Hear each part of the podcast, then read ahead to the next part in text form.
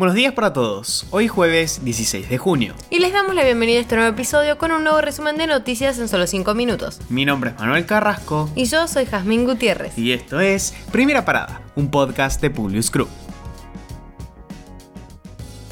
Nacionales. Para las fuerzas de seguridad argentinas, el avión sospechoso tenía como objetivo tareas de espionaje, mientras funcionarios dijeron que el tema ya perdió relevancia porque se descartó una amenaza terrorista, las líneas técnicas que siguen en el operativo trabajan la hipótesis de que el avión seguía fines de inteligencia.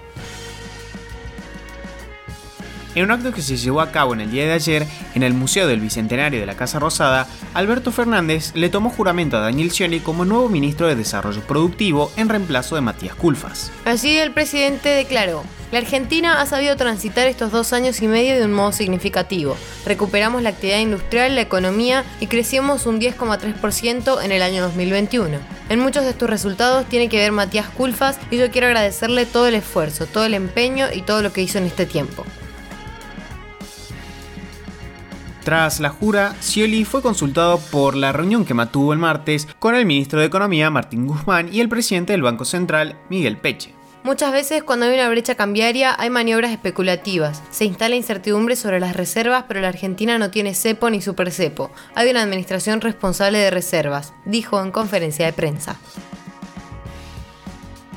la Cámara de Diputados aprobó por unanimidad el proyecto de ley de alivio fiscal que beneficiará alrededor de 4,5 millones de monotributistas y 140.000 autónomos como parte de las medidas propiciadas por el oficialismo para mejorar la situación de estos sectores claves de la vida económica del país. La iniciativa, impulsada por el presidente de la Cámara Baja, Sergio Massa, recibió 237 votos a favor luego de que se le introdujeran una serie de cambios en el recinto y lograse así sumar las voluntades de diputados de Juntos por el Cambio que terminaron votando votando a favor a pesar de sus críticas iniciales.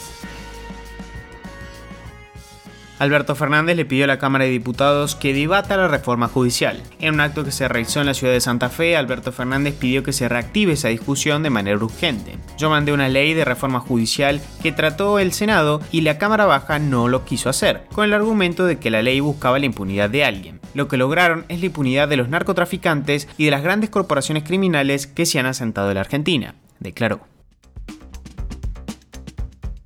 internacionales. Dos sospechosos detenidos confesaron el asesinato del periodista Phillips y el indigenista Pereira en el Amazonas. Fueron dos hermanos que los mataron supuestamente en venganza por luchar contra la pesca ilegal en los territorios indígenas. De acuerdo con las fuentes citadas por los medios locales, los hermanos dijeron que decidieron cometer el asesinato luego de que Pereira los sorprendiera en prácticas de pesca consideradas ilegales. Los acusados habrían llevado a los dos hombres a un lugar aislado de un río en donde los asesinaron, los descuartizaron y quemaron para posteriormente enterrar los restos en tierra firme. El presidente de Estados Unidos, Joe Biden, anunció un nuevo envío de armamento a Ucrania, tras una conversación telefónica con su homólogo ucraniano, Vladimir Zelensky. El envío por un valor de mil millones de dólares incluye artillería, sistemas de defensa antibuque, municiones y sistemas avanzados de misiles que Ucrania ya está utilizando. También anunció 225 millones de dólares en asistencia humanitaria que se destinará a alimentos, agua potable, suministros médicos y otros bienes de primera necesidad.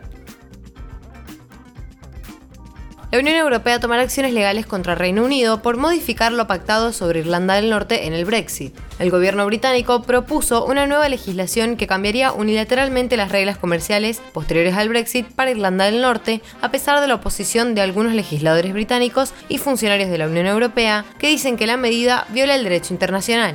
La Comisión Europea reactivará un procedimiento de infracción que había sido congelado y pondrá en marcha dos expedientes más.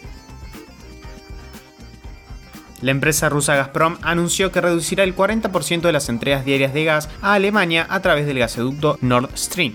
La compañía de control estatal señaló que la decisión se debe a que el grupo Siemens no entregó los componentes necesarios.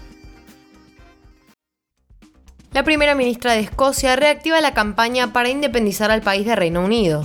Quiere organizar un nuevo referéndum de autodeterminación en Escocia para 2023, pese a la negativa del gobierno de Londres que debe autorizarlo. Esto ya sucedió en el 2014, donde el 55% de los votantes rechazó la propuesta. Bill Gates volvió a apuntar contra las criptomonedas y los NFTs y dijo que están 100% basadas en la teoría del más tonto. La teoría financiera a la que hace referencia a Gates sugiere que a veces se puede ganar dinero mediante la compra de activos sobrevaluados si esos activos se pueden revender más tarde a un precio aún más alto. Bill Gates no es un fanático de las criptomonedas y su postura es conocida hace tiempo. Él dice que prefiere invertir su dinero en cosas que tienen un resultado valioso. Con esto nos despedimos por hoy. Gracias por escucharnos. Te pedimos que compartas nuestro podcast a tus amigos para que podamos seguir creciendo y llevando nuestras noticias a todos. Envíanos tus comentarios o sugerencias en nuestro Instagram publius-group. Los esperamos mañana en el próximo episodio de Primera Parada. Que tengan un muy buen día.